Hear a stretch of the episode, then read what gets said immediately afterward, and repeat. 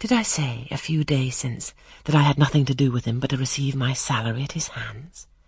Did I forbid myself to think of him in any other light than as a paymaster? Blasphemy against nature! Every good, true, vigorous feeling I have gathers impulsively round him.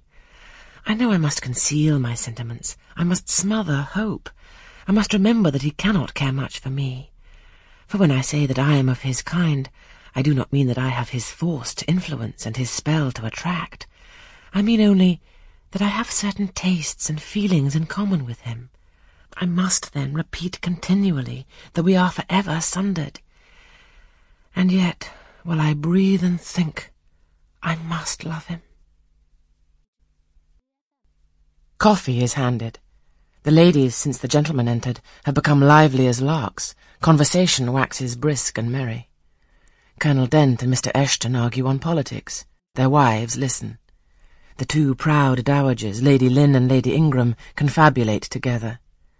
Sir George, whom, by the way, I have forgotten to describe, a very big and very fresh-looking country gentleman, stands before their sofa, coffee cup in hand, and occasionally puts in a word. Mr. Frederick Lynn has taken a seat beside Mary Ingram and is showing her the engravings of a splendid volume. She looks, smiles now and then, but apparently says little.